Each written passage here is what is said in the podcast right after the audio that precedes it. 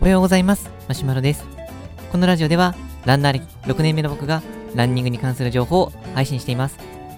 本日のテーマはフルマラソンのような長い距離を走った後に爪に出血が起こるんですけれどもその、えー出血を予防する方法についてお話をしていきたいと思います。今までマラソンを走ったか走ったことがある方だとおそらく一度は経験があるんじゃないかなとは思うんですけれどもあの走り終わった後にその次の日かその次の日ぐらいに爪が足の爪がですね真っ黒になってくるんですね。僕がよく起きるのはあのー手でいうとこの人さ人差し指親指の隣の指が真っ黒になります、まあこれ何が起こるかというと爪のところに出血が起こるからなんです。えっと、フルマラソンとか、まあ、ハーフマラソンとかでもそうなんですけど、やっぱり長い距離を走ると、2時間、3時間、4時間と、あの、ずっと走り続けて、足にずっと負荷がかかっています。そうすると、爪にはずっと圧がかかっていますし、でしかも、えっ、と、走る時の踏み込み、その時には体重の何倍も力が入ると言われていますので、もう考えただけですごい圧力が指にかかっていることが分かっていただけると思うんですけれども、でそうすると出血を起こしてしまうんです。で 多くの場合は、当日はあんまりわからなくて、まあ、次の日とはその次の日ぐらいに、えー、と爪の色が変わってきます。まあこれおそらくなんですけれども、走っている間っていうのは、まあ、そもそも圧力が関わっているので、出血してしまうような状況になったとしても、その圧力のために、まあ、出血が止められてるんじゃないかなっていうふうに僕は予想しています。なので、えー、とその圧力が解けた次の日かその次の日ぐらいに出血が分かってきて、こう黒くなってくるんじゃないかなと思います。で、こう黒くなると何が、まあ、嫌かと言いますと、まあ、爪の中にこう、あのー血が出てくると、その、えー、とその分圧が高くなるんですが、体の、まあ、どこも大体そうなんですけど、内部の圧力が高くなると、その部分での結構痛くなるんです。まあ、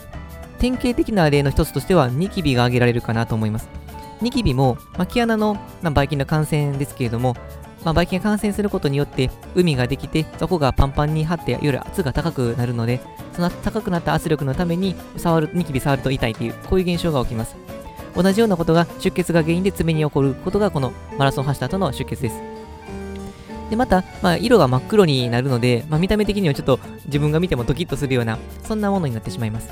まあ、なので、やっぱりこう、できるだけ避けていきたいなというものです。まあ、ちなみになってしまった場合は、治るのも結構時間がかかりまして、えっ、と、だんだん生え変わってはくるんですけれども、まあ、最低2、3ヶ月、長いと5、6ヶ月ぐらいかかったりすることもありますので、やっぱりそう、まあ、痛いのはあの2、3日ぐらいで収まってはくるんですけれども、まあ、見た目的にやっぱり綺麗な状態で置いておきたいなっていうものではありますので、まあ、できるだけ防いでいきたいものです。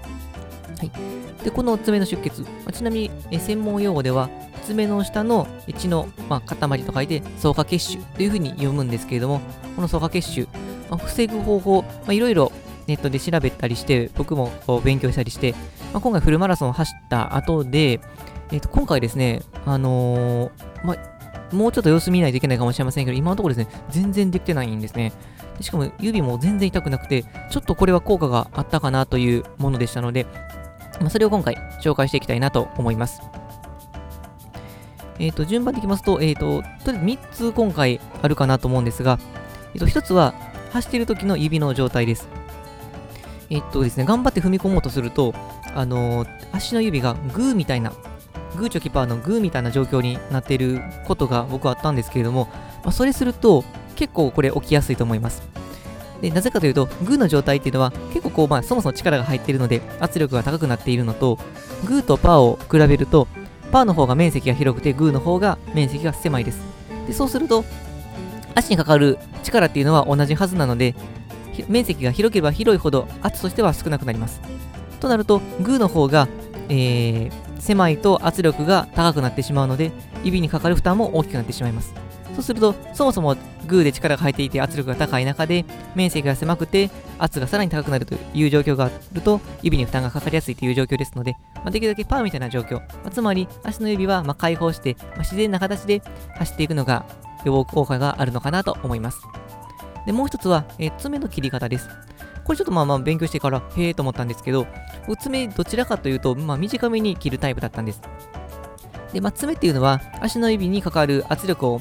あの受け止めてくれる役割を、まあ、するんですけれども、この、えーと受け止めてくれる役割をする爪を短く切ってしまうと、受け止める場所が少なくなってしまいます。でそうすると、少ない場所でしっかりと受け止めないといけなくなってしまうので、それも圧力が高くなる原因になってしまいます。となると、爪をま長めに、広めに置いておくことによって、しっかりとその広い部分で爪の圧力を、えー、受け止めることができますので、結果的にあのかかる圧力というのが少なくなります。ま、もちろん長すぎるときかかってしまうので、あのー、まあ、ざっくりと指の先から出ないぐらいの、あの指があの手で触ったもあのほとんど引っかかりがないような、それぐらいの長さの中で、ある程度長めっていうのがいいのかなと思います。はい、でもう一つがですね、あの指のカバーです。あの素材が、えーと、ゴムなのかシリコンなのか、ちょっとこれはっきり分からなかったんですけど、あの保護する、指を保護する、そういうものがあります。まあ、指サックみたいな感じです。で、まあ、半透明のもので、あのー、まあ、薬局とかで売ってるみたいで、まあ、僕はあの楽天で購入したんですけれども、まあ、それがですね、非常に効果がありました。これはあの Twitter で仲良くさせていただいている方に教えていただいたんですけれども、これ本当にすごくでですね、まあ、確かに指につけると、まあ、なんかまあ、つけている状況なので、若干の違和感は感じるんですけれども、やっぱり走った後の指にかかる圧力っていうのが全然違うなという印象です。まあ、違和感あるといっても、走り出してしばらくすると、まあ、あまり気にならなくなりますので、まあ、そんなにこの変なものではないかなと思いますし、で、まあ、フルマラソン走るまでも、まあ、30キロ走ったりとか、まあ、あのハーフ走ったりとかもしたんですけれども、まあ、それでもあの指の痛みというのはほとんど起きませんでした。まあ、最初はその、まあ、爪とか走り方とかは考えてなかったので、まあ、30キロ走った時は、まあ、左足の指は少し出血はしてしまったんですけど、右の爪は全然平気で、あ、これいいかもなと思って、まあ、その後、まあ、爪とか走り方も工夫した結果、今回のフルマラソンでは、まあ、少なくとも指は全然痛くなくて、あのその草加血腫、爪の、えー、出血も全然起きてない状況です。これかなりいいかなと思います。えーと、なので、もし、まあ、今あの、これからフルマラソンとかハーフマラソンとかはじあの走られる方は、まあ、この辺りを注意していただくと、走った後の、まあ、この苦労というのがなくなると思いますし、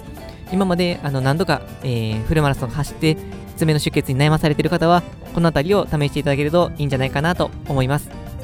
はい、それでは本日の内容は以上です。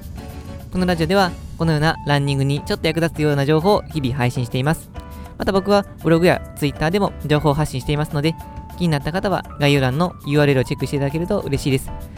それでは、えーと、僕はまだ、えーと、フルマラソン後のお休み期間中ですけれども、回復したら元気に走っていきたいと思います。それでは、さようなら。